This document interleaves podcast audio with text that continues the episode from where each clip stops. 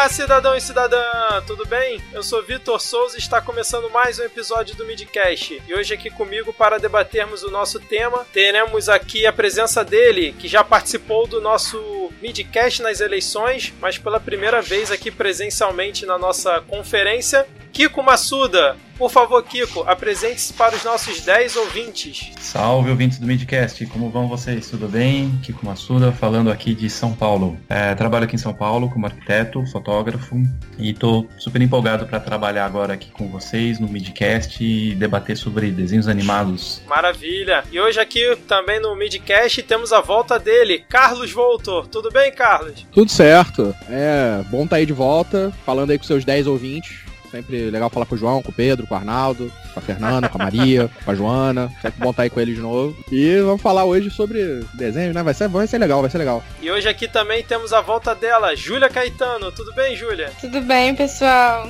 É sempre um prazer. Já tava com saudade de gravar. E vamos lá. Beleza. E fechando aqui a nossa conferência do dia, ele, Edgar de Souza. Tudo bem, Edgar? Tudo bom, tudo bom. Tudo bem aí aos nossos 10 ouvintes. E hoje vamos falar sobre um tema bastante legal legal, bastante trazer nossas memórias, né? Vamos falar de desenho animado. Vamos embora, vamos em frente.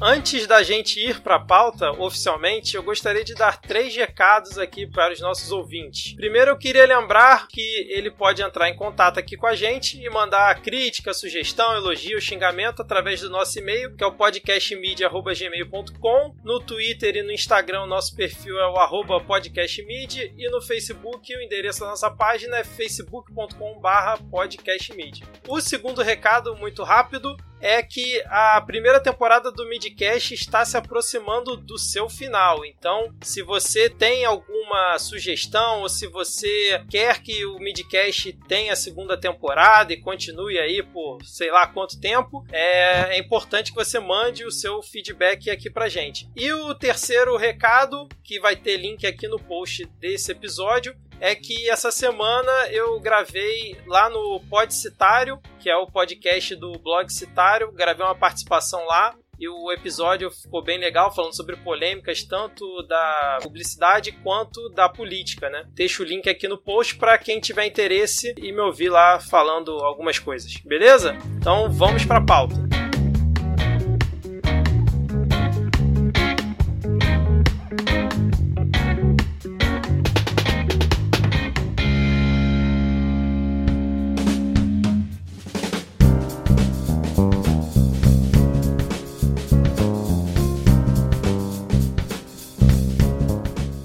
Primeiramente, vamos explicar aqui para os ouvintes qual é a ideia aqui hoje. Há um bom tempo atrás, quando o Renan ainda era integrante fixo aqui do Midcast, a gente estava debatendo lá no WhatsApp se os desenhos animados de antigamente conseguem de alguma forma se conectar com os desenhos animados de hoje em dia. É, apesar de, de, inúmeros desenhos do passado né, passarem até hoje em alguns canais, com exceção dos Simpsons, né, que tem temporada nova aí todo ano, é, muitos deles foram produzidos, sei lá, 10, 15, 20 anos atrás e não tinham o background da nossa atual sociedade, né? Como ela se comporta. Com base nisso, será que existiam valores diferentes ou semelhantes com os de agora? Até que ponto o momento da sociedade influencia na criação desse conteúdo, dos desenhos animados? Será que a gente tem como fazer um paralelo entre eles ou simplesmente compará-los baseados na nossa nostalgia e na nossa memória, é o que a gente vai tentar debater hoje aqui no Midcast, qual é a relação dos desenhos animados com a nossa sociedade. É, e como aqui temos pessoas que acompanharam desenhos animados de diferentes épocas, sem querer chamar ninguém de velho, só para deixar claro aqui, eu queria começar pedindo para que cada um dissesse qual desenho animado marcou você, né? Cada um falasse isso. Pode ser da época quando era criança ou é, da atualidade. Quem é o mais velho aqui da conferência? Eu queria começar pelo mais velho não. Quem é o mais experiente aqui da conferência? Eu queria começar aqui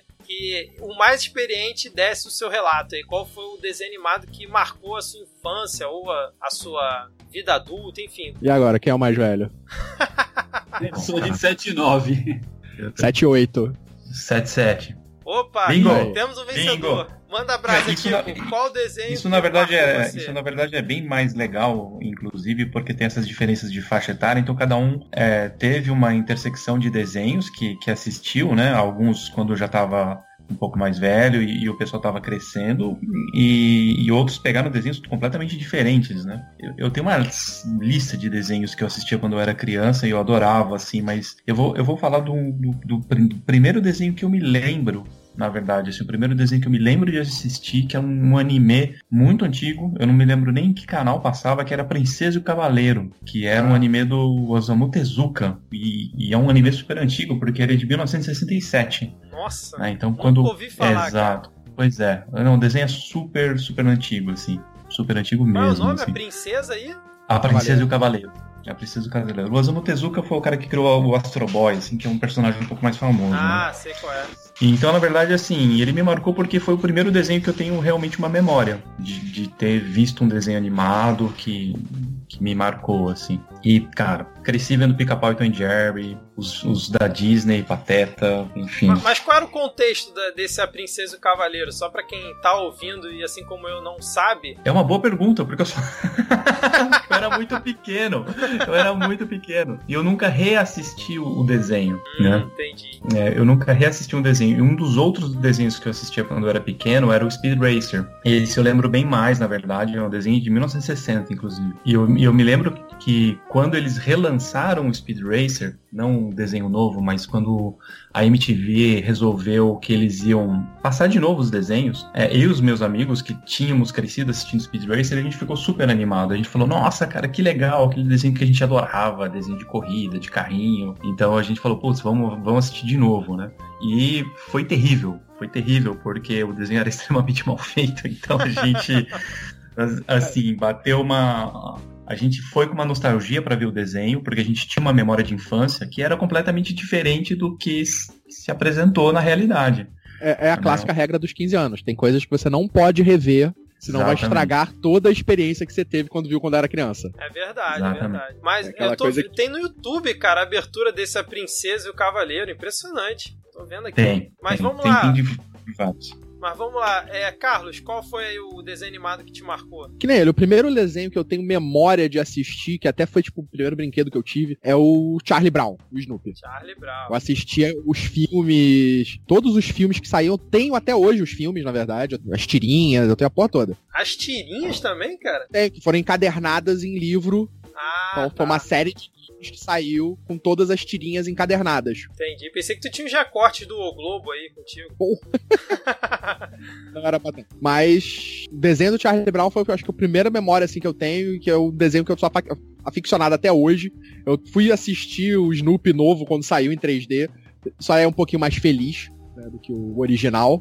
Porque o original, o Charlie Brown nunca se dava bem, sempre terminava ferrado no final. Né, tava sempre mal. E o outro desenho, assim, que eu acho mais, recen mais recente, né? Entre aspas, que foi o Caverna do Dragão. A Caverna Sim, do Dragão foi um clássico. da. Qual era, Até aquele... na minha geração. É, qual era aquele programa da Globo que passava aos sábados? Era sábado animado? Não, esse era na, na SBT. Não, sábado- Sábado animado animado era- no SBT. É, era TV Globinho. TV Era Globinho. TV Globinho. É, TV Era Globinho, TV Globinho. isso. Nossa, viajei aqui, sábado animado. TV Globinho passou Concorrente. muito, né, cara? Muito, muito, Caverna do Dragão. É, isso é da época ainda que a gente tinha programas infantis. Que hoje em Sim. dia não existe mais. É verdade. Você tinha. Toda manhã era recheada de programas infantis em todos os canais. Você tinha Xuxa, Angélica, Mara Maravilha, aquela outra que era uma Angélica. garotinha. Angélica? Não, ele que veio depois foi pra SBT, era da SBT. Eliana? Teve a Eliana, mas antes dela. Antes dela? Jaqueline Petkovic? É a Jaqueline. Isso, a Jaqueline Paxovic. Caraca. Então, tipo, a gente tinha programas infantis, que era uma coisa É. que, tipo. Eu acho, eu correndo acho aos que no poucos. SBT ainda tem o Bom Dia e Companhia, né? Não, não. Não? Pera aí, deixa eu entrar Não. aqui. Agora eu fiquei curioso. Calma aí. SBT, programação, quinta-feira. Não, tá aqui, ó. Bom dia e companhia. 9 horas da manhã e segundo eles vai a manhã inteira. Não sei se é só aqui às quintas, mas tá aqui. Mas realmente não ter na Globo é um problema, né, cara? Porque você limita as crianças é, a terem Hoje TV nem mais, né? Hã? É, exatamente. Hoje nem mais por causa da TV a cabo. E hoje menos ainda por causa da internet. É verdade. Tu tem tudo no YouTube, né, cara? É, você tem tudo aí e é aquilo. Você não seleciona mais. Você bota a criança na frente da televisão e é um canal só pra ela. É verdade. Fora Netflix e afins. né? Exato. É. Cara que é assim. A Bravanel é, que apresenta. Sério? É. É, vamos lá. Edgar, fala aí, qual foi o desenho animado que te marcou? Então, eu tava ouvindo aqui as conversas e eu acho que eu assisti muito desenho animado quando criança, eh, sem aquela paixão pelo desenho. Eu não tenho uma memória como tem a do Kiko, assim, nossa, teve esse desenho que me marcou. Não, não tenho. Eu assisti muito Pica-Pau, Pernalonga, esses desenhos eh, clichês até, né? Uhum. Mas Caverna do Dragão também é um desenho que me marcou bastante, assim, é um desenho que eu parava para assistir. Assim, esse eu vou assistir. E Liga da Justiça também foi um desenho que eu gostava. Enquanto isso, na Liga da Justiça, gostava desse. Ô, cara, Não, Não, tempos, era os? Super Amigos. Super Amigos. Super amigos. É. Amigos. E outro desenho é o He-Man, porque o He-Man, eh, embora fosse um clássico, ele ficava muito mais legal quando, quando tinha aquela. Ah, ele ia lá pedir ajuda pra Xirra, e aí aque- aquele lance de família, porque ele era primo ou irmão dela, Quando sei tinha lá. crossover entre os desenhos, né? Tinha os episódios especiais. Tinha os episódios especiais que juntavam os dois que passavam sempre no Natal. E Isso eu achava fantástico. Então, esse- esses, esses desenhos acho que são os principais. Eu anotei um monte aqui também de desenhos que eu assistia, mas eu acho que esses são os principais. Entendi, entendi. Bom, eu, como sou na linha de sucessão aqui dos participantes, o próximo, o que me marcou bastante foi, sem dúvida nenhuma, Cavaleiros do Zodíaco. Eu até comentei isso bastante lá no episódio sobre os anos 90. É, inclusive, vou deixar link aqui no post para quem quiser ir lá escutar, onde tivemos a participação do Cristiano Barba, inclusive, conversando lá com a gente. E um outro também que me marcou bastante foi a Caverna do Dragão, porque era um que eu assistia principalmente aos sábados, cara. Eu lembro que eu assistia muito aos sábados o Caverna do Dragão, também me marcou bastante. Mas agora vamos para uma, pra uma outra época, uma outra geração. Júlia, qual foi o desenho animado que te marcou aí? Que você tem uma lembrança, uma memória boa? Cara, eu tô até com vergonha de falar do desenho animado que me marcou. Porque é muito idiota. Ué, Assim, não, é nem me marcou. nem- não sei nem se tem um desenho que me marcou, assim. Mas que eu lembro de assistir muito e que eu gostava demais e vou rir demais, cara. Tô até com vergonha. Bom, eu gostava muito de Três Espiãs Demais. Muito menininha e criança dos anos 2000, sim. é isso. Desculpa aí, eu não sou criança, mas eu assistia. não, ué. E- da, da é época que você gostava. E agora eu tenho uma explicação pra isso, porque, tipo, eram três mulheres, né? No caso, jovens adultas, tipo, salvando o mundo. Tipo, eu não tinha nenhuma representação disso em outros desenhos. Eu achava isso muito incrível. Sim. Mundo não, né? Provavelmente é a cidade delas, nem lembro mais, mas algo do tipo. Mas o desenho era maneiro. O desenho até que era maneiro. Tinha ação, tinha as paradas legais no desenho. É, eu É, assisti é. alguns episódios também, eu lembro desse aí. E eu também gostava muito de Os Padrinhos Mágicos, que eu acho que todo mundo conhece, porque também é um Ah, desenho esse eu, não, famoso. esse eu tentei assistir uma vez, não gostei não. Tem que confessar. Nossa, eu que- amava esse desenho. Eu conheço, amava. mas também nunca vi. Mas ele também é atual, Os Padrinhos Mágicos. Bom, então É já que Mas isso aí, eu também assistia desenhos mais antigos, tá? Não achem que eu tenho 10 anos, não. Eu só... desenho eu realmente gostava.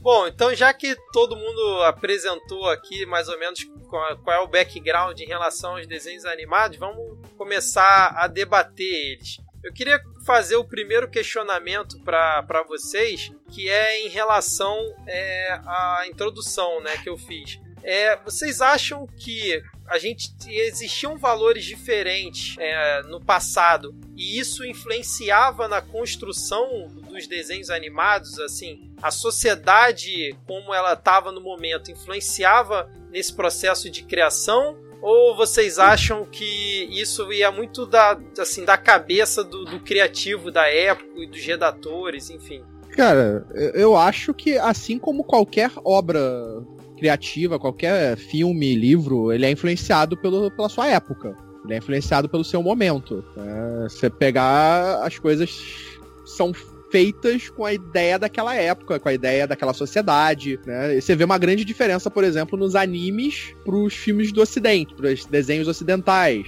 Sim. Tinha essa já uma diferença cultural ali. E com o passar do tempo, isso com certeza afeta o que a gente assiste hoje e o que assistia naquela época. É, e, e, não só isso, mas assim, se, se, você pegar os desenhos que têm uma longevidade maior, por exemplo, como Mickey Mouse, né, o, o próprio comportamento do personagem ele vai mudando conforme Boa. a década ou, ou, a era em que ele está tá inserido, né? É só você. Quer, quer um personagem mais polêmico ainda, para você ver como as coisas mudam radicalmente? Pega o pica-pau. Exato, bom uhum. exemplo também. Como era, era o pica-pau nos anos 60, 70, 80 e como ele é hoje. Que ainda tem desenho do pica-pau hoje. Sim. É, saiu até um filme do pica-pau. É, não, o, o, próprio desenho mesmo, em si, os traços do, do pica-pau foram mudando muito ao longo do tempo. Ele tinha aquela cara de malvado, né? E agora tem aquela cara mais amigável. É, tinha a cara de malvado, depois teve a cara de maluco. É, exatamente. Você teve, tipo, vários tipos de pica-pau diferente.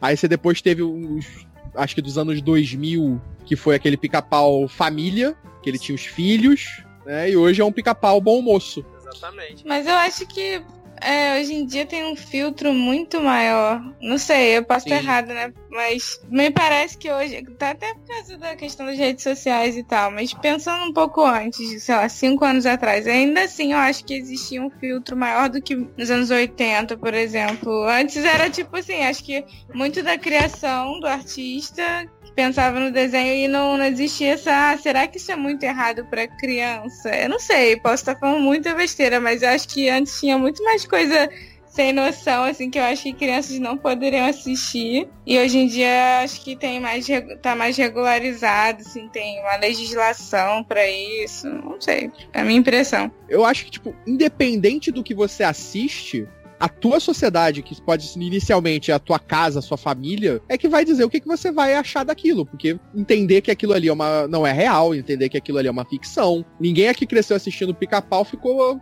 querendo fazer as coisas que o pica-pau fazia. Ficou fazendo as coisas que o pica-pau fazia. Tom né? e Jerry também, né? Tom e Jerry. Então, tipo, eu, eu acho que existe. Hoje em dia se cria uma limitação muito maior porque eles querem impor coisas a mais eu acho beleza, tem certas coisas que tem que ter uma restrição, mas se na sua casa, o modo como você é criado, essas coisas podem ou não interferir. Sim, é verdade. Vocês, vocês, tinham, vou... vocês tinham. Pode falar, Edgar, manda bravo. Não, é, é o Kiko. Ah, é o Kiko. Eu vou entrar aí. aqui com uma. Eu vou entrar aqui com uma. com um complemento da falha da, da Júlia, na verdade, porque era uma discussão que, inclusive, eu estava tendo com meu irmão, porque eu não, eu não tenho filhos, mas o meu irmão ele tem duas meninas, né, de quatro, quatro e um anos, assim, e a gente vê bastante como elas se conectam com os desenhos, né? E a gente estava comentando sobre os desenhos que elas assistiam, os desenhos que a gente assistia, assim, até um pouco dentro do que você estava fazendo e, e comentando para montar essa pauta. E uma coisa que a gente percebeu era o seguinte: na verdade, quando eh, a gente cresceu na década de 80, início dos 90, uma coisa que existia é que você não tinha o que tem hoje em dia mais no final dos 90 para os anos 2000 em diante, que é essa classificação em faixa etária que divide todos os desenhos. Né? Antigamente você tinha desenho do, do, do, Mickey Mouse, do Pateta, do Pernalonga, ele era um desenho não importa se você tivesse um ano, se você tivesse 8, 12 anos, era o mesmo desenho. Todo mundo assistia junto. Então o, o desenho ele tinha uma faixa de, de comportamento e de cultura que era muito maior do que hoje em dia, né? Hoje em dia eles sectarizam praticamente na idade escolar da, da criança, né? O desenho. Eu acho que é uma diferença grande que existe hoje em dia dos desenhos, por exemplo. É, a gente não tinha desenho infantil. Né? Assim, é, desenho era desenho animado, era desenho para criança. Né? Então, assim, não depende de se você tinha 5 anos, cuidado, você tinha 12 né? anos. Não, não tinha, tinha esse não cuidado. tinha a curadoria, vamos dizer assim, né? Para você pensar o desenho voltado para aquela faixa. É verdade. Exatamente, é. exatamente. Então, Mas hoje a gente não tem, eu acho que o desenho. Hoje a gente acho que pulou uma faixa. A gente tem o desenho mega infantil, feito para criança mesmo, tipo, até, até 5 anos. E aí eu já acho que você pula o infanto juvenil e já vai quase pro adolescente. O desenho do meio termo. Que o desenho do meio termo, que a, que a galera infanto juvenil tá assistindo, é o desenho que o adulto também assiste. Ah, mas, o cara por mais exemplo, velho tá um, assistindo. Um Ben 10 da vida, eu não sei se ainda passa, mas ele é um desenho que se encaixa nessa faixa, não? Que é aquele super-herói, os próprios desenhos da, da Marvel, sei lá, né? Então, você vê que hoje em dia tá tudo ficando mais infantil. Você pega o próprio os desenhos, os próprias animações da Marvel, eles tinham uma animação, por exemplo, dos Vingadores, que era muito boa, e aí eles reformularam, reformularam ela e ela ficou mais infantil. Você tinha o desenho lá dos Jovens Titãs, Sim. que era infanto-juvenil, eles pegaram, repaginaram e agora virou infantil. Eles estão meio que quebrando esse gap, então eles estão jogando desenhos pra muito pra baixo e jogando pra cima. Então você tem assim É. uma discrepância um pouco maior hoje em dia, pelo menos é o que eu vejo. O infanto-juvenil ficou ficou pras séries. Pras Saiu do séries. desenho. Foi pra aquele pra coisa das séries com atores. Ah, tipo os da Disney, assim.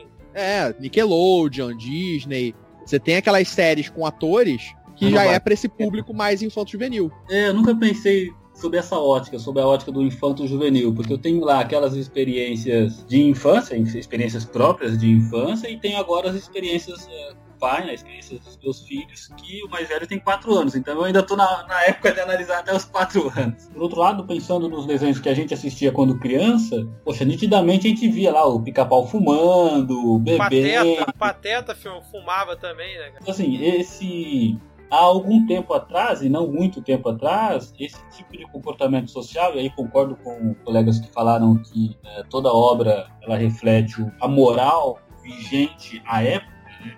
esse tipo de comportamento ele era menos repreendido. Não significa dizer que era aceitável, mas era menos repreendido. A repressão sobre esse tipo de mídia era bem, bem menor. Eu lembro que meu pai era fumante, eu lembro que meu pai não fumava perto da gente, inclusive ele brigava conosco pra gente sair de perto dele quando ele ia fumar. Por outro lado, não me lembro nunca de- dele ter brigado com a gente porque tava assistindo um desenho onde o personagem eh, fumava. Eu não sei se esse gap dos desenhos é por conta dessa tentativa de, ah, não vamos mostrar tanta coisa ruim assim nos desenhos. Aí você faz desenhos muito infantis, ou então você já foca no, no público quase adulto. É, eu acho que é muita hipocrisia também. Às vezes eles tratam os adolescentes como crianças, enfim, é um público-alvo meio esquecido às vezes, né? Os jovens adultos. É... Jovens adultos não, mas pré-adolescentes ali naquela, naquela, naquele intermédio. E a- essas mesmas crianças que não podem ver toda esse, essa parte ruim da humanidade nos desenhos, veem tudo em casa. Então, até que ponto você realmente regularizar isso nos desenhos é,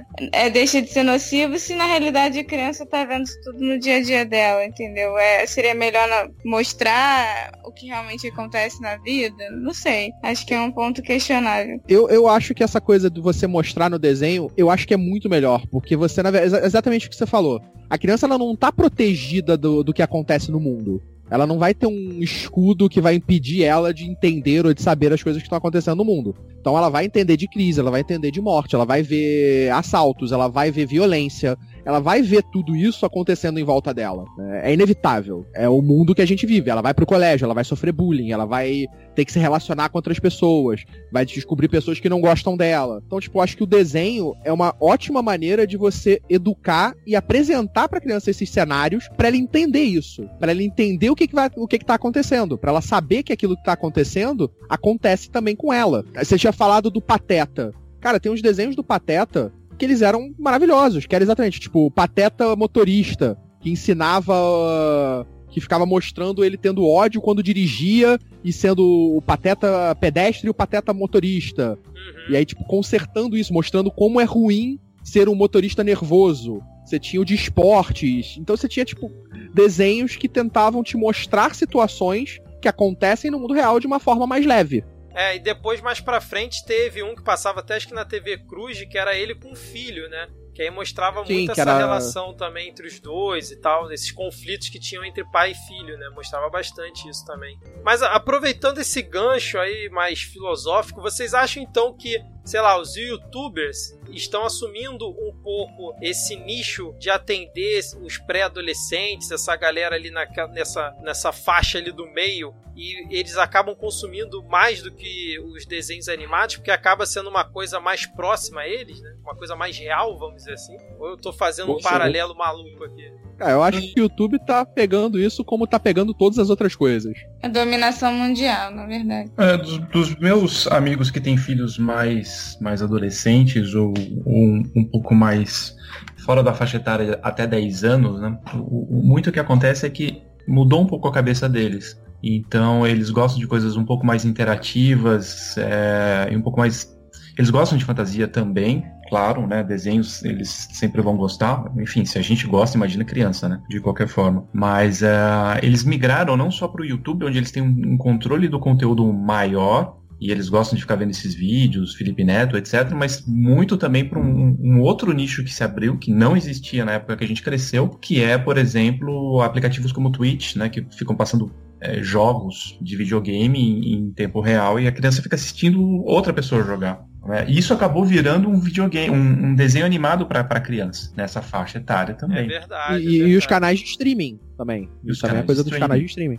Essa coisa do Twitch, eu, eu, eu lembro, fazia um paralelo um pouco quando você tinha os amigos em casa para jogar videogame porque antigamente você não tinha consoles facilmente para quatro, seis pessoas, para muita gente. É, Era normalmente verdade. duas pessoas. Então se você tinha um grupo de amigos em casa para jogar videogame, eram dois jogando e o resto da galera assistindo. É, ou um jogando e três assistindo, quatro assistindo. É, dependendo do jogo. Dependendo Então, tipo, a coisa jogo, se né? expandiu hoje pra uma outra forma. Você assiste as pessoas jogando online, né, para se divertir vendo outros jogando o jogo. Aproveitando que a gente tá nesse tema YouTube, né, e tudo mais, é, vocês acham que, por exemplo, os desenhos de hoje eles influenciam mais no comportamento consumista das crianças? Porque, por exemplo, eu pergunto isso pelo seguinte, né? Hoje em dia as crianças assistem muito desenho animado no próprio YouTube, né, e na TV a cabo também. E eu tenho percebido agora que eu tenho assistido muito mais desenho por conta da minha filha, né? Que o que tem de propaganda em alguns canais da TV a cabo e obviamente ali no YouTube, né? Quando a criança vai assistir conteúdo extra, alguma coisa assim, é muita coisa. né? E aí você começa a ver que o YouTube, por exemplo, ele bota nos relacionados análises de pessoas fazendo unboxing de brinquedo relacionado ao desenho animado, ou fazendo. Uma vez eu vi, cara, a, a- mulher fazendo review dos episódios de um determinado desenho, como se fosse de série, ela fazendo do desenho animado. E o canal tinha, sei lá, 500 mil inscritos. Eu acho que esses youtubers, é, uma grande. Não posso falar uma grande maioria, vou falar de um especificamente que meu filho assiste muito, que é o Lucas Neto. Isso é propaganda do começo ao fim. Tudo é propaganda. O, des- o brinquedo que ele usa é propaganda. A massinha que ele abre é propaganda. A, a Nutella que tá lá é. Pro... Cara, meu filho ele tem intolerância à lactose. Os dois, inclusive. Então a gente, desde pequeno, dá um leite lá especial. A, a gente tá tentando. Né, o médico disse que você vai aos poucos dando leite e ele vai se habituando, o corpo vai se habituando. Sim. Então Nutella é um negócio que a gente nunca deu. Tolerância à lactose pode ser que é, pode, pode haver uma tendência em ter intolerância a algumas coisas como nós, essas coisas assim também. Então, a gente nunca deu. Só que ele vê Nutella todo dia no, no Lucas Neto. E ele visitando a minha irmã, quando ela abriu lá a geladeira, ele olhou assim e falou, Nossa, você tem Nutella. Cara, ele tem 4 anos. Caraca. é, é mui- é muita propaganda. Cabe, sem dúvida nenhuma, aos pais fazer sempre aquela. né, filtrar, Aquele Sim. filtro, né? filtro básico. Pro meu filho eu nunca falo não. Tudo que ele fala, papai, você compra? Eu falo, claro, vou comprar depois, tá? E nunca compro. e aí seu filho assiste dois, três episódios, e aí assiste outro desenho, outro desenho, outro desenho, tem um unboxing daquilo, aí ele fala, olha só, o Lucas Neto também tem isso daí. Isso eu ouço toda hora. Mas, mas é aquela parada, né? Você sabe que, tipo, todas as coisas que a gente assistia tinham isso. Sim, sem dúvida. É, não é uma é. crítica, é só uma constatação. É, exatamente. Mas eu, eu, eu tenho uma galera que trabalha lá que eu conheço, tipo, tem uma amiga minha que tá atualmente dirigindo até os programas. Cara, a parada é bem feita, é feita pra criança mesmo, tem propaganda. Até porque foi proibido propaganda pra criança, né? Você tem aí produtos licenciados com intenção pra criança, boa parte foi proibida. Eu não sei como conseguiram. O Maurício de Souza conseguiu bypass, passar por fora disso. Porque ele ainda, ainda existe a maçã e ainda existe a mortadela. São as únicas coisas, tipo, de, de alimentício, turma da Mônica que eu vi, que eu vejo ainda. Mas você linkar desenhos animados com propaganda praticamente foi proibido. Desenhos contendo coisas também é difícil hoje em dia. Então o YouTube se tornou esse bypass, essa, essa maneira de você ainda ter coisas relacionadas pra criança com propaganda. O E- que e- foi um dos motivos que morreram, que fez acabar com os programas infantis. Né? Os programas Realmente. infantis acabaram porque não tinha mais propaganda. Você não podia Mas mais eu não ter acho que o propaganda. YouTube vai durar muito tempo nessa vibe, sendo esse bypass, sinceramente. Eu acho que vai. Vão, Vai Sei lá, regulamentar? vai- vão regulamentar, eu acho que sim.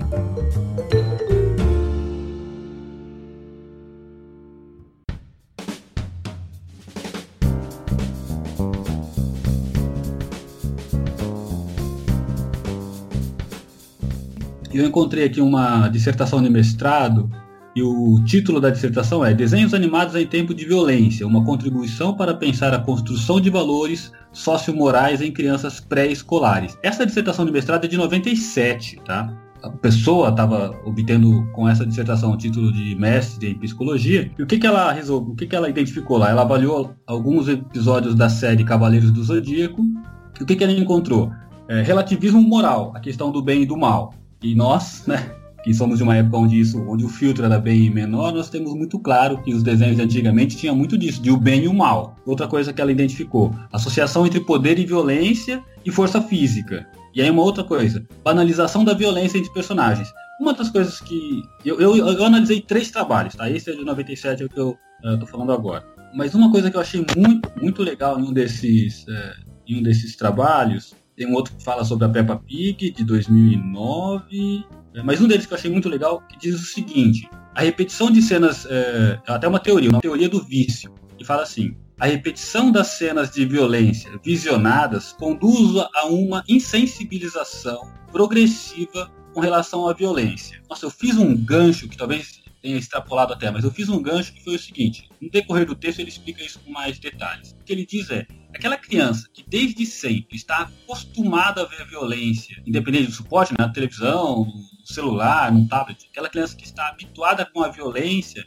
ela passa a ser uma criança muito mais permissiva com a violência e simplesmente passa a ser algo normal. E aí agora, bem, uma, uma discussão bem atual é se as pessoas devem, mediante uma violência de outro, intervir. Por que, que tem essa discussão hoje? Porque naturalmente nós não intervimos. Tem lá um homem e uma mulher discutindo, tem até o ditado, ah não, briga de marido e mulher não se mete a colher, que é teoria minha, tá?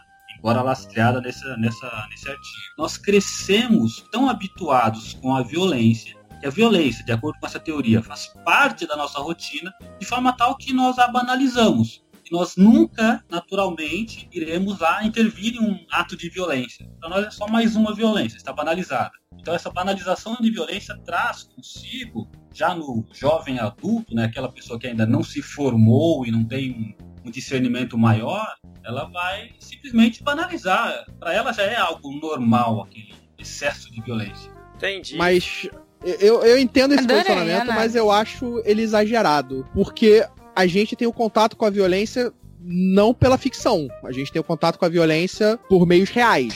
Né? Seja por um Não noticiário, seja por brigas no colégio. Eu acho que o meio que a gente vive ele é muito um fator muito maior do que aquilo que a gente assiste. A influência daquilo que a gente assiste, lá, é- é- eu acho muito complexo isso, porque a gente já teve vários casos de coisas sendo proibidas e censuradas. Você pega quadrinhos nos anos 60, por exemplo, quando acontecem aqueles atentados em cinema. é, relacionados a RPG. RPG é feito pra cultos, pra coisas satânicas, rituais. Então, tipo, existe uma demonização muito grande do que é entretenimento. Que o entretenimento corrompe. Mas eu acho que a sociedade que a gente vive é que corrompe. O entretenimento, eles. Eu acho que ele tá ali, mas ele não vai ser o catalisador da tua violência. Sim. Sei lá, é, é complexo. É, É, existe, complexo. tipo, Não, N eu- eu estudos sobre os dois lados e não se chega numa conclusão. Eu Mas concordo, é- eu concordo que é complexo e não é essa a conclusão desse trabalho. A Qual que é a conclusão- conclusão dele? É, a conclusão desse trabalho não é que a pessoa, a criança, né, quer dizer, a pessoa, a informação, a criança ao ser exposta à violência se torna violenta. Não é essa a conclusão do trabalho. A conclusão do trabalho, de um desses, é que, quer ver onde está aqui? Crianças que assistem à violência eh, na televisão rotineiramente se tornam insensíveis à violência que observam no mundo real e são menos suscetíveis a tomar uma atitude quando vem outra pessoa sendo vítima de agressão. É, Mas é naturaliza isso. isso, é sutil a diferença, mas ela é, é- ela é pouco perceptível, quero retirar o sutil, ela é pouco perceptível, mas é grande. Porque uma coisa é, dois cenários. Uma criança assistiu o pica-pau fazendo diversos atos é, violentos, e aí, parênteses de novo, né? Foi analisada a programação infantil, blá blá blá, é, foi veiculado um total de 632 atos de violência o filme infantil que com o maior número de cenas violentas foi o pica-pau. O tipo de violência mais comum foi a interpessoal. Então, voltando. É diferente dizer que a criança que o, é diferente dizer que o adulto que assistiu muita violência se transformará em um adulto violento. Essa é a proposição 1. E a outra coisa é: o adulto que assistiu muita violência enquanto criança é, banaliza a violência. Não significa que ele é violento, significa que ele não reage à violência. Ele não tá nem aí, ele vê lá a coisa acontecendo e deixa pra lá. Eu vou, eu vou, eu vou querer intervir agora nessa fala. Essa fala não é minha, tá? Eu sei que é não é sua, mas é, é, justamente nessa fala, porque isso é uma percepção minha, tá? É, não é baseada em nenhum estudo, é uma, é uma percepção que eu tenho, baseada em algumas coisas que eu li, etc. Que é o seguinte, eu acho que às vezes faz muita uma, uma, discussão, e quando a gente fala que é complexo, e, e toda hora a gente está falando assim, é, putz, isso é complexo, putz, isso é difícil, é, é difícil de avaliar, por quê? Porque a, a gente tem uma experiência empírica de ter passado por todos esses desenhos em que o cara jogava uma pedra do penhasco em cima da cabeça do outro, explodia o outro com dinamite, etc e tal. A gente morria de dar risada e nem a gente virou violento, nem a gente banalizou a violência. Isso é um, é um é ponto que você tocou.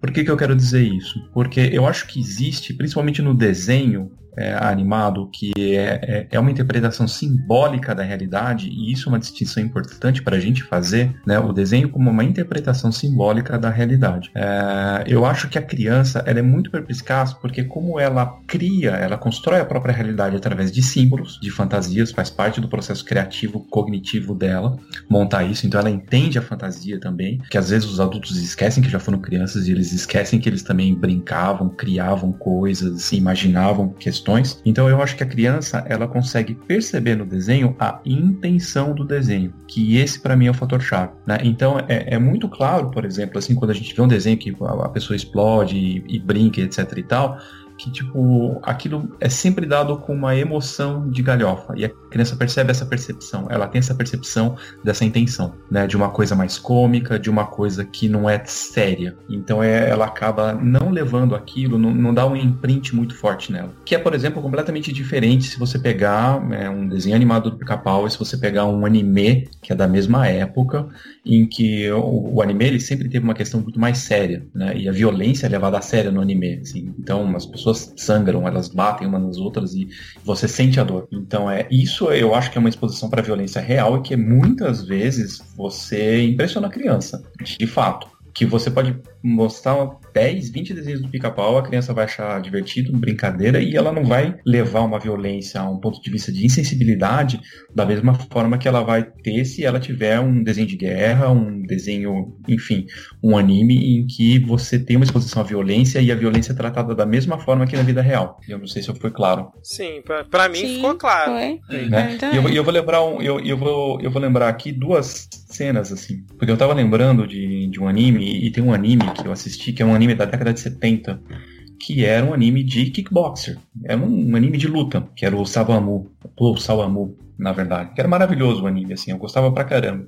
Mas uma coisa que me influenciou, e eu lembro até hoje, foi de uma cena que. de uma luta deles, que eles tipo assim, mostrava o treinamento do cara, como se o cara fosse um rock, assim, mas era de kickboxer, e ele chutando, ele bateu no, no adversário, assim, deu um chute na boca do adversário e, tipo, voou o dente do adversário, assim, o cara arrebentou a boca dele. E, sei lá, eu devia ter uns 5 ou 6 anos de idade quando eu vi aquilo. E a próxima cena era ele tinha ganhado do cara, derrotado o inimigo, e era ele com pena do inimigo porque mostrou o inimigo na cantina comendo e ele tinha dificuldade de comer um pão porque ele estava sem dente. Aquilo me marcou assim, terrivelmente. assim. Eu falei, meu Deus do céu, assim, tipo, foi uma coisa que eu lembro até hoje, enfim, desses desenhos. Mas, mas aí, é. pegando um gancho aqui, vocês não acham que às vezes a gente pode ser até um pouco injusto de analisar esses desenhos que foram produzidos em uma outra época, com a visão daquela época para os dias atuais? Vocês acham que. Não, eu acho que você julgar qualquer material feito, tipo, 50. Né? É, 100 anos atrás, e botar ele no contexto dos dias de hoje, é, é, é dizer que vai, tá, vai dar errado. É, porque é, o nível Estão fazendo isso com coisas até recentes. Mudou, né? Eles fazem isso hoje em dia com coisas até recentes. Eles estão demoniz... demonizaram até Friends. É, que não tem tanto tempo assim que terminou. É, né? mas assim, eu acho a comparação. Eu não acho que você julgar é errado, porque a gente. é- você- Isso pra mim é ignorância, né? Tipo, você ignorar todo o fator histórico e temporal da parada. Só que você comparar pra poder perceber as próprias mudanças que a sociedade sofreu, acho Não, muito válido. comparação, eu não acho problema. O grande problema é que o que acontece muito hoje, e, tipo, pegar até exemplos recentes, de que a gente quer alterar o passado pra se adequar ao nosso presente. Pra dizer que aquele passado não existiu. Eu acho isso uma coisa terrível.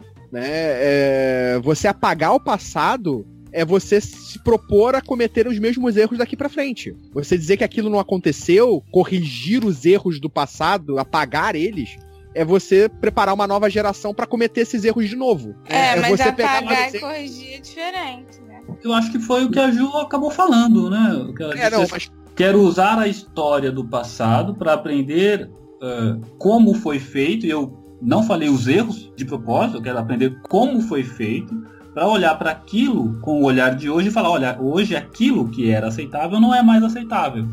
É.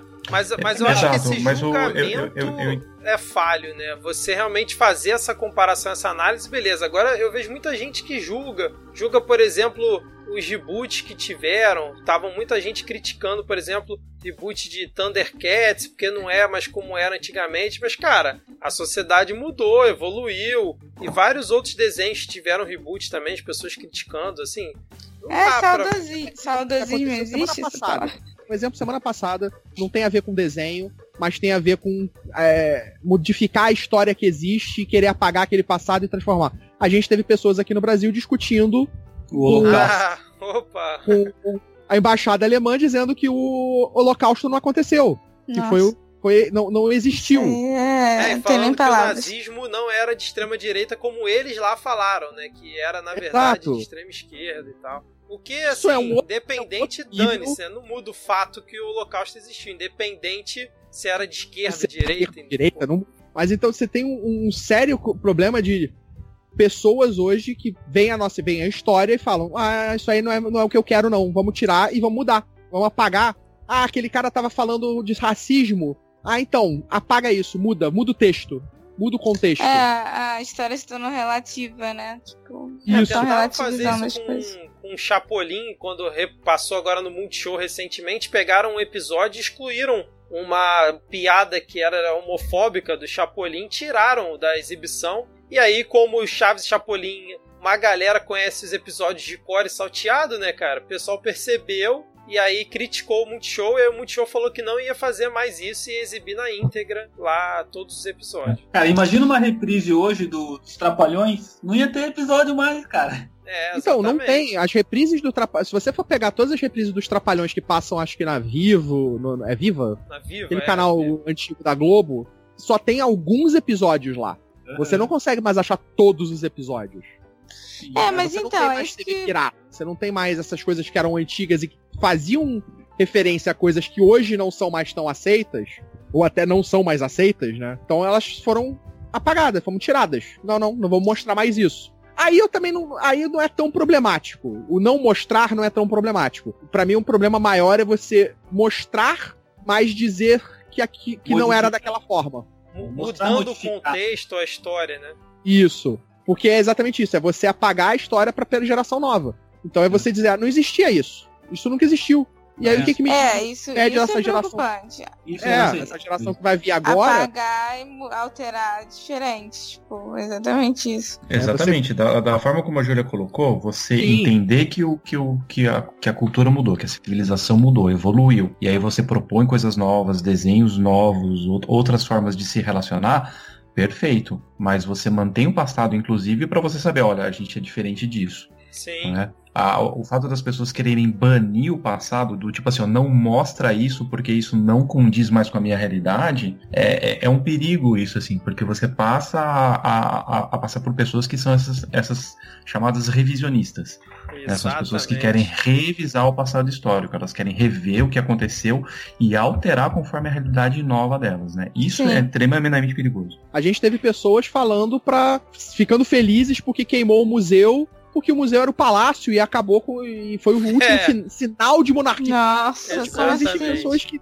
é, Esse é o meu medo, né? Quando a gente começa a modificar ou proibir ou, ou a dizer, tipo, o que pode e o que não pode num âmbito geral. Porque se hoje proíbem uma coisa, é, essa linha que é muito tênue. Existe aquelas coisas que devem ser proibidas, que vão causar mal, mas não é tudo. Porque senão você vai começar com aquela pequena censura, e aí depois coisas que antes você não considerava errado vão passar a ser consideradas. E aí a censura vai aumentando. Como é que era? Tinha um ditado que era tipo: primeiro levaram o meu vizinho da frente É. e eu não fiz nada. Levaram o vizinho do Exatamente. lado, eu não fiz nada. Então vão tirando as pequenas coisas que não estão te afetando, que não te mexem até o Sim, momento mas que começa a te mexer. Então, é complicado você começar a criar. Eu acho que a primeira regra é em casa, pelo menos pra criança, pra desenho, a primeira regra é sua, é do pai. São dos pais que vão ali e vão dizer o que ela pode fazer, o que ela não pode fazer, se ela pode ou não tomar refrigerante, se ela pode ou não é, ver certos tipos de filme, desenhos. É, eu acho que essa regulamentação é da educação que se tem em casa. Essa também é a conclusão desse trabalho, né? Essa- esse trabalho ele fala que, que- ele fala, por um lado ele fala, olha, isso é o que os, os- os desenhos animados lá apresentam. Essas são as consequências. Aí lá embaixo ele fala assim, olha, as crianças, mesmo sendo crianças, elas já conseguem refletir, criticar e posicionar-se moralmente quando incentivadas. E aí lá embaixo ela fala, cabe aos pais então fazer essa, os pais, aos educadores, aos segmentos culturais em geral, é, fazer essa in- Filtro. incentivar essa reflexão. Tá vendo? porque- O é, exatamente. animado é- ali, exatamente o- isso. Ficou com a amiguinha, mas não pode fazer isso, né? Porque aí a criança vai conseguir, mesmo sendo criança, ela vai conseguir falar, "Ah, é verdade, papai, não pode brigar, né? Então a criança. ela- Eu te ela dar um já- exemplo da minha filhada. Eu também não tenho filhos, mas a minha filhada eu tipo, acompanhei o crescimento inteiro dela. Ela hoje tem 17 anos. Quando ela era tinha por volta aí de uns 8, 7, 8 anos, tava, tinha saído um jogo. E aí a gente tava lá jogando e no jogo o cara fala palavrão, fala um palavrão no jogo. E pra ela isso foi um- uma coisa estranha. Tipo, ela ouvia a gente falar palavrão, ela sabia que não podia falar, ela não falava, ela entendia que ela não poderia falar aquilo. Mas quando ela viu aquilo no jogo, ela achou estranho. Ela falou: caramba, no jogo ele tá falando palavrão. Ele pode? Pode isso? Ela questionou o caso do. Era um jogo pra adulto, que era o- um dos Max Payne, que é um jogo que tem classificação etária. Ela ficou surpresa de ter isso no jogo e questionou. E a gente explicou: não, o jogo também é pra mais velho. E ela entendeu. né? Ela entendeu que aquilo ali tava no jogo, que era. que ela não poderia jogar aquele jogo agora. E ela simplesmente entendeu. Então, eu acho que a educação que você tem é, é o principal escudo para qualquer reação que o entretenimento pode te dar. É, eu acho que o ponto-chave realmente é o senso crítico. Porque foi exatamente o que vocês disseram. É, você ignorar um assunto não vai fazer ele deixar de existir. Então, por exemplo, sexualidade. Você não vai falar de sexualidade em desenho. Você não vai mostrar que sexo existe em nenhum desenho porque criança não pode pensar em sexo. Não, você tem que mostrar e ela tem que questionar até que ponto uma criança, até que ponto ela, como criança, deve pensar naquilo e como pensar naquilo, porque ela vai se deparar com aquilo na vida dela, né? Então, a questão mesmo do que a gente estava comentando, de ah, do passado, né? Ah, vamos fingir que não aconteceu porque era errado. É muito. Se a criança ou adolescente, ou qualquer pessoa mesmo, tiver o senso crítico de olhar para o passado é, e ver que aquilo foi errado naquela. Erra, sempre foi errado, mas naquela época existia um, todo um contexto, não há problema de você mostrar, por exemplo, que existe o Holocausto. No, o Holocausto faz parte da história, porque a gente teve que aprender alguma coisa com isso. Então, acho que realmente o ponto chave de tudo é a educação, sempre é, né? É o senso crítico de você olhar para o passado e, e deixar de achar graça no que um dia já foi, porque você mudou e você cresceu e hoje você tem a análise daquela situação. Sim. Excelente, muito bom, hein? Vocês foram por um caminho que eu não estava imaginando, mas que ficou um debate excelente aqui. Eu, eu, eu queria tentar, eu queria tentar amarrar essas falas aqui e, e complementar o, o estudo que o Edgar apresentou, falando de um outro estudo que foi feito na Universidade de Columbia por um professor, Jeffrey Johnson, em que ele pesquisou a relação não específica de desenho animado e criança e violência, mas o- a quantidade de horas que a criança passava na frente da TV. E aí eles chegaram a uma conclusão de que, é, independente do que a criança está vendo, quanto mais tempo a pessoa fica na frente da TV, maior a chance dela se tornar um adulto violento. Então eles tinham uma proporção, por exemplo, é, de que assim, se você assistia uma hora de TV por dia, quando você tinha 14 anos, 5,7% das crianças se tornavam violentas entre 16 e 22 anos, quando você tinha 14. Agora, as, pessoas, as crianças que passavam entre uma e três horas esse número saltava para 22,8%, quase 23%. E se a criança assistia mais de 3 horas, esse número já ia para 28,8%, né, próximo de 29%, 30%. Né? E isso indica uma coisa também, assim, quer dizer, assim, não é só a questão da exposição da criança à TV, mas isso mostra um outro dado social, que é a falta de acompanhamento dessa criança. Quer dizer, se a criança está 3 horas ou mais de 3 horas na frente da TV, provavelmente é porque o pai largou a criança ali, então não está acompanhando o que ela está assistindo, então também não está tendo esse trabalho de educar e de inserir um dado novo, um dado social para a criança poder ressignificar o que ela está aprendendo. É, eu acho que talvez esse dado esteja muito ligado, posso estar falando muita besteira, me corrija se estiver errado, mas está muito ligado à falta de sociabilidade, eu não sei nem se isso existe que eu tô falando, mas assim, ela está deixando de socializar com outros seres humanos, não é nem pelo que ela está assistindo, porque esse dado acho que não especifica, né?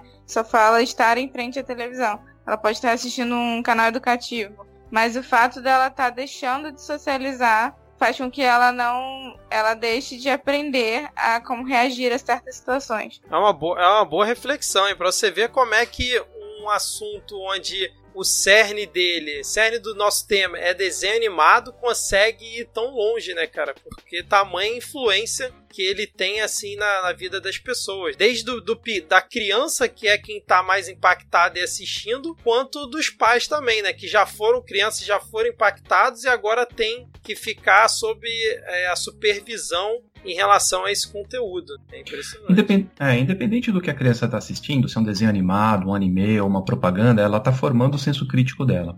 Ela não tem o senso crítico dela inteiramente formado. Então ela ainda depende muito do senso crítico dos pais para poder formar o próprio dela. Então Sim. a criança sempre vai ficar perguntando para os pais: papai, o que, que, é isso? Papai, o que, que é aquilo? É, isso está certo? Isso está errado? Então, se os pais não fizerem esse papel de filtrar a informação e falar: olha, isso é certo, isso é errado, se a criança vê uma coisa errada, independente se ela viu uma coisa errada e o pai vai lá e, e explica para isso o que, que ela é, a criança entende. É, exatamente. Eu acho que você impedir a criança você simplesmente dizer, não, não faz isso, ou não, não pode isso. Você simplesmente dá aquele não sem contexto, ela não vai aprender. Ela não vai entender o que, que tá acontecendo, ela não vai entender o que, que é aquilo que ela tá vendo. E eu acho que é, é uma situação, às vezes, muito pior do que ela ver aquilo. Porque vai tirar dela o entendimento mais pra frente do que, que tá acontecendo. Saindo um pouco aqui dessa parte de estudos e filosófica, que foi excelente realmente. Como eu falei, eu não esperava que fosse chegar nesse nível de complexidade um tema como desenhos animados. Eu queria voltar um pouco aqui para a questão, vamos dizer assim, da produção de desenhos animados. E aí eu vou até pedir um gancho do, do Carlos, que, geral, que tá mais ligado a isso, né? Nessa questão de produção e tudo mais. Por exemplo, a gente tem hoje em dia desenhos animados que obviamente não são para crianças, como por exemplo é o Rick and Morty. É, uma animação nova na Netflix, que é aquela Desencanto, que é dos mesmos criadores dos Simpsons. E aí o Netflix também lançou uma série animada brasileira, que é a, a série animada Super Drags, que traz a aventura de Patrick, Dona e Ramon, que são três jovens que de dia trabalham em uma loja de departamento, têm uma vida comum, mas à noite eles se transformam em drag queens e combatem ali, são, viram super heroínas, enfim. Eu queria é saber. É brasileira essa? Brasileiro, é, tá no Netflix. É, eu, eu queria saber de vocês se hoje em dia, é, até por conta da tecnologia e tal, a gente consegue ver é, desenhos mais bem produzidos do que antigamente, né? E com isso a gente conseguir abordar temas que no passado talvez não conseguissem ser abordados, como por exemplo Rick and Morty abordando coisas complexas, como também esse do Super Drags que a, aborda um tema importantíssimo de muita inclusão dentro da, da nossa sociedade que foi uma, teve uma chuva aí de fake news e ataques na internet, né? Cara, então, eu acho que isso não, não encaixa muito em produção, eu acho que é mais um reflexo do momento que a gente vive. Né? Você ter essas coisas dos desenhos para um foco mais adulto, tipo Rick and Morty, tipo o próprio Final Space, são desenhos mais emocionais, mais complexos e com histórias mais pesadas. Tipo um South Park, né, que hoje em dia já não é tão mais pesado. Mas você ter, por exemplo, esse desenho, as drags, eu acho que é muito mais um momento que a gente vive. Isso, porque nível de produção, hoje você tem que é um pouco mais barato, você faz muita coisa no computador, do que você fazer tudo à mão, mas ainda é caro, ainda é um custo alto. E antigamente o que eles tinham, o que eles faziam era repetir. Você pega o He-Man, que era é, desenho em série feito pra caramba, a quantidade de imagens repetidas era enorme. Era a história. Basicamente o que a gente tem de diferença é o foco da história. Nível de produção, a gente cresceu porque facilitou com os computadores não mudou muita coisa, não. Mudou só realmente os temas que são de hoje. Mas você não acha que é mais fácil de abordar com base na tecnologia esses temas? Ou, ou não tem nada a ver? Eu acho que não interfere. Não interfere. O nível de tecnologia, na verdade, não vai interferir. O que vai interferir é a aceitação de público. Tipo, eu, você imagina se eles tentam fazer um desenho sobre drag queens nos anos 80, nos anos 70. Bota mais pra trás, bota nos anos 50. Pensar. Quem ia aceitar produzir isso? É, é, hoje você também tem muito mais meios de produção, você tem muito mais canais, você tem muito mais, é, tá mais produtoras. Né? Exato, você tem canais de streaming, você tem canais a cabo. Então você tem muito mais gente querendo material para produzir. Então realmente você vai ter mais coisas diferentes. Né? Você vai ter muito mais produtos diferentes. E pelos dias de hoje você consegue ter uma diversificação nos temas, diversificando os temas e distribuindo eles para todos os canais que existem. E aí a aceitação é a mesma que era antigamente, é a aceitação do público e da disponibilidade daqueles que estão botando dinheiro de dizer, beleza, você pode fazer isso. E ao, ao mesmo tempo em que existe essa segmentação, você exi existem ainda é, faixas etárias, temas assim que eles são comuns a, a várias gerações, né? Por Sim. exemplo, é, se você pegar anime, eles têm temáticas que são muito parecidas, muito comuns, assim, e o modus operandi que é, que é praticamente inalterado, né? Então, sei lá, eu assisti a Zillion, que é um desenho de 87, assim, se você pegar, ele tem, ele tem uma temática e, e, tem um código de honra e, e, um nível de violência. Se você pegar Cavaleiros do Zodíaco, que é muito mais recente, ele vai ser muito parecido. Ah, ao mesmo tempo, por exemplo, eu, eu, adoro quando a minha sobrinha tá vendo o desenho da Marcha, né, que eu acho super divertido. Macho Urso, né? A Marcha o Urso, que eu acho super divertido e, e me lembra muito os, os, desenhos antigos, né, do tipo do Papaléguas, em que é, você não tinha tanta fala, a coisa era mais é, do, do, do, humor cômico, do humor físico, né? Uhum. E, e, enfim, a criança vai gostar do mesmo jeito né, daquilo. Eu gosto muito hoje em dia do, do, Mundo Bita, né? A minha filha assiste bastante. Doutora Brinquedos, onde ela é, cuida dos brinquedos e tem toda uma relação com, os brinquedos dela. Ela, ela, é uma doutora de brinquedos mesmo. Realmente é, é uma diversificação bem maior hoje em dia, né? Se você parar pra pensar desses desenhos é, que chegam é, a um público maior através da Disney, por exemplo, do que a gente tinha antigamente, né? Porque, como o Kiko falou, por exemplo, anime era muito mais fácil, né? Você já tem uma, uma densidade de história muito maior. Exato, exato. Assim, eu, eu, fiquei triste quando a minha sobrinha não quis mais ver Peppa Pig, porque é para bebê. E ela agora é criança. ela agora é criança, tem 4 anos, é criança, então agora ela assiste Patrulha Canina pra cima, desenho de menininha, então ela não quer mais ver Peppa Pig, assim. Eu gostava de ver Peppa Pig com ela. tipo, das coisas recentes, assim, tipo, fora esses desenhos mais adultos, Rick and Morty, Final Space, das coisas mais recentes, assim, que eu adorei, vejo sempre que eu até revi várias vezes, foi The Last Airbender, o Eng, o Avatar, que eu acho que é um desenho maravilhoso, porque ele é filosófico, ele tem ensinamentos pessoais, ensinamentos de você de entender as coisas, perdas. É divertido, é engraçado, e a história é comovente, personagens cativantes. Eu acho que ele uma das melhores coisas produzidas nos últimos tempos, assim, para que, que engloba muitas coisas. E é para criança e para adulto. Entendi, entendi. É, mais alguém quer comentar alguma coisa aqui a respeito desse tópico? A gente pode encaminhar para o final, porque acho que o papo rendeu bastante já. Hein? Ah, eu acho que a, eu acho que a tecnologia como ferramenta para produzir conteúdo ajudou, sem dúvida nenhuma. Hoje se produz muito mais facilmente qualquer coisa. dentro desse contexto, né? Uma outra análise é se esse qualquer coisa que pode ser produzido por quase qualquer um terá mercado e se vai ter aceitação. E provavelmente nem todas as coisas que são passíveis de serem produzidas com as tecnologias que se tem hoje é, vão encontrar mercado.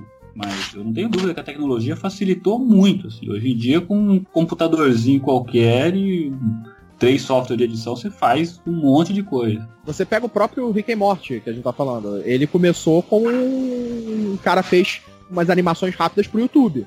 Final Space foi a mesma coisa. E aí as emissoras gostaram. E aí a coisa pegou, ele, né? E pegou, e comprou. É. Nessa, nessa questão de qualidade da produção, eu li um artigo há algum tempo atrás, eh, nem, nem por conta dessa pauta, um negócio que eu já havia lido há um tempo atrás, que era uma crítica, na verdade comparava a qualidade da, da Peppa Pig contra a qualidade de um outro programa chamado Show da Luna. São dois programas infantis ali com público de mesma idade. E o resultado dessa análise era que Show da Luna tinha no, no conceito estético da, da coisa, né, no que tange a qualidade mesmo, era mil vezes melhor.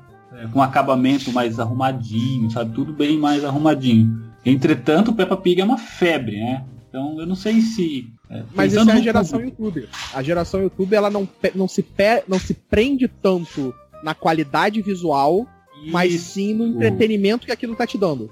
É onde eu ia chegar. Assim, eu não sei o quanto o, o perfeccionismo na qualidade vai impactar e com que força, nem o quanto e com que força vai impactar na, na adesão, né? Às vezes o, pro, o, produto é lá mais ou menos. Lembra do filme lá, Simpsons em 2D? Cara, e o Simpsons tá aí há, sei lá, 50 anos passando.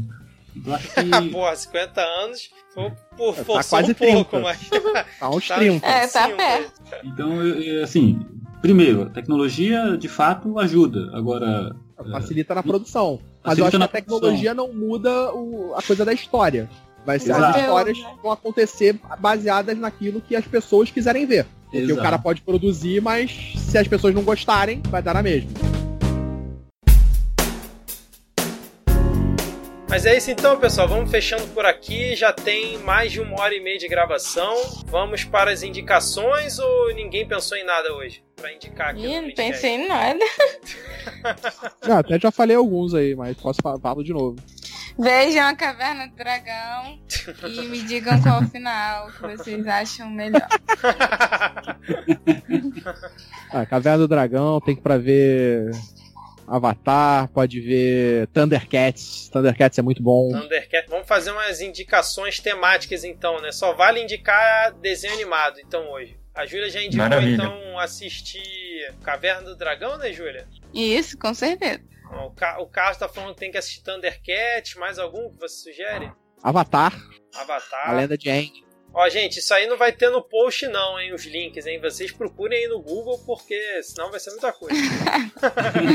eu, cara, eu vou sugerir, uh, dentre todos esses que a gente já falou, eu vou sugerir um que acho que a gente não falou e que tem uma pegada meio eco, eco, eco chato, eco sustentável. eco 92. É que... Fogo! Água! Exatamente, cara. Terra. Capitão Planeta. o poder é de vocês.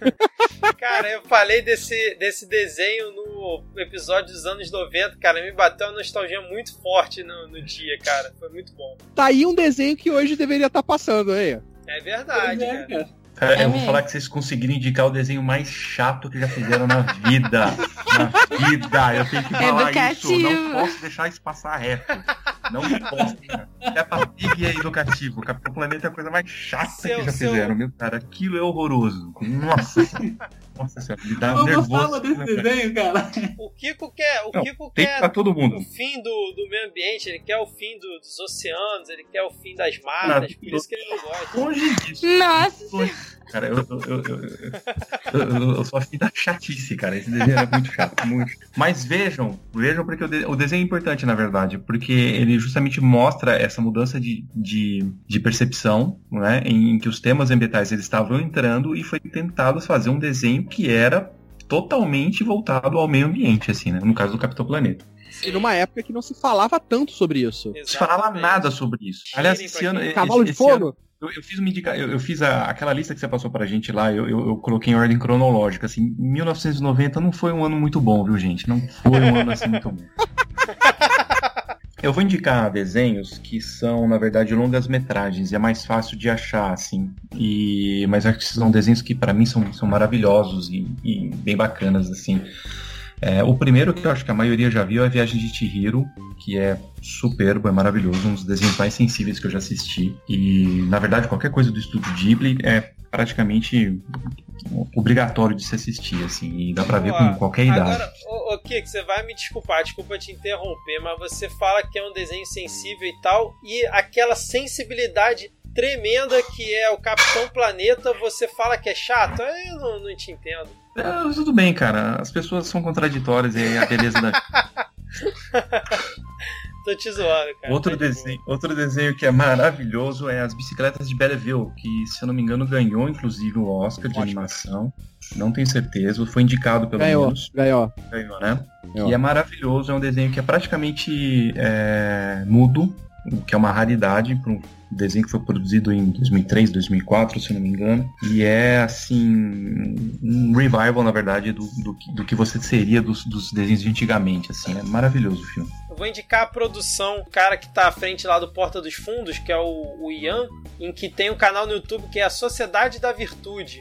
Eles lançam vídeos novos todas terças e quintas e é muito legal, cara. É São, eles pegam assim em relação a outros desenhos ou filmes, e, enfim, e botam ali uma coisa meio nonsense, umas coisas meio absurdas e, e fica legal. É uma coisa para adultos, obviamente, mas fica aí a dica mais alguém tem alguma coisa pra indicar ou a gente pode fechar por aqui? Acho que podemos fechar. Podemos fechar, Vitor. Por mim, tá de bom. Tranquilo. Senão eu vou ficar dando dica aqui até amanhecer. Então é isso, gente. Vamos aí dar tchau para os ouvintes e até a próxima. Tchau, tchau! Tchau, tchau. Tchau, tchau. Tchau, tchau, 10 ouvintes. Muito obrigada pela atenção. Valeu, galera. Tchau.